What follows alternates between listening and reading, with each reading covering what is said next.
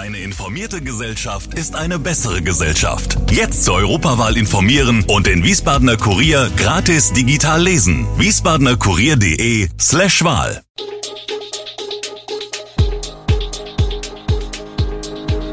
Gude, unser morgendliches News Update.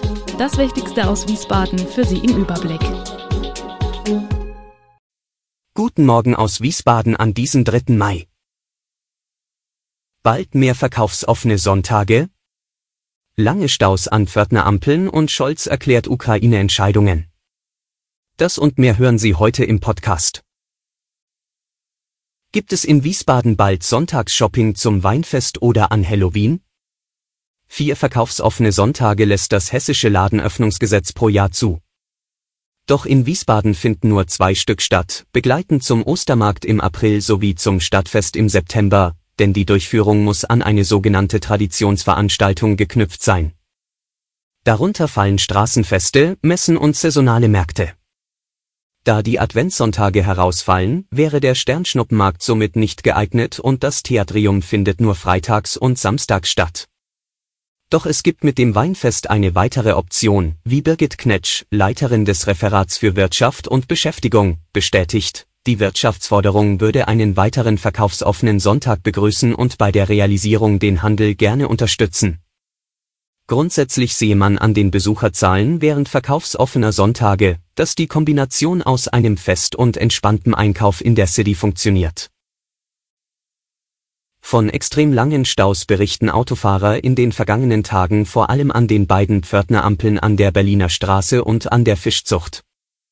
An der Fischzucht werden so auch Busse ausgebremst und haben Verspätung, weil es dort keine Busspur gibt. An der Fischzucht gebe es seit dem 29. April deutlich vermehrte Rückstauerscheinungen, bestätigt das zuständige Tiefbauamt auf Anfrage. An der Berliner Straße ist der Rückstau nach den Osterferien sukzessive angestiegen. An der Ampel zwischen Eiserner Hand und Wiesbaden sei nach einem Update eine Parameterliste falsch migriert, also übertragen worden. Dieser Fehler sei behoben, sodass von diesem Dienstag an der Rückstau wieder deutlich reduziert sein sollte. An der Berliner Straße wird weiter beobachtet und gegebenenfalls werden mehr Fahrzeuge durchgelassen, sofern der 1 Ring dies an Bahnhof und Mainzer Straße abwickeln kann, so das Tiefbauamt.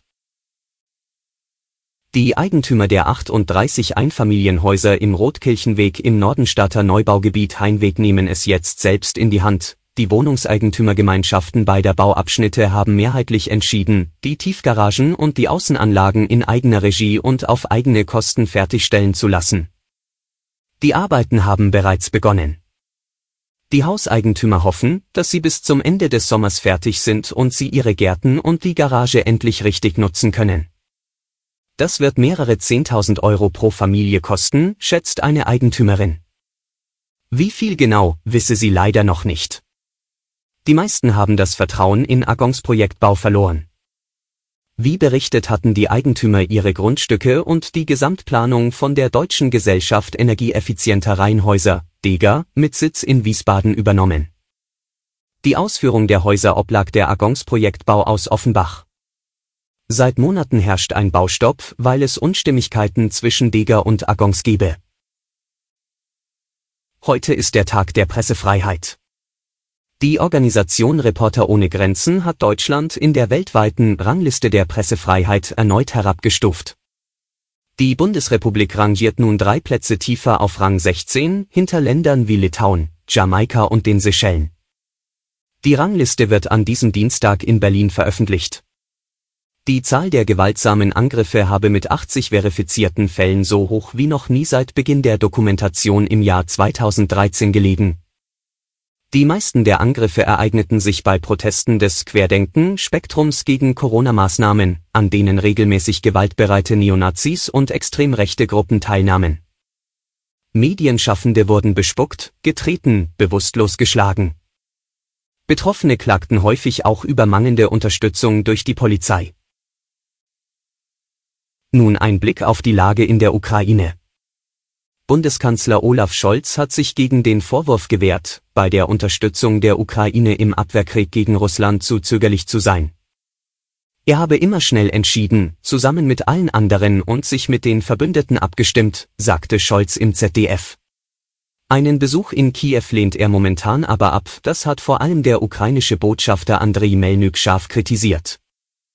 Angesichts des teils erfolgreichen Widerstands der ukrainischen Armee gegen russische Truppen verbreitet der Nationale Sicherheitsrat in Kiew Siegesgewissheit. Der Sekretär des Rates äußerte sich überzeugt, der Krieg werde nicht mit einem Friedensabkommen, sondern mit einer Kapitulation des Angreifers enden. Die geplante Rettung von weiteren Zivilisten aus dem belagerten Werk Azovstal in der Hafenstadt Mariupol ist aber offenbar gescheitert.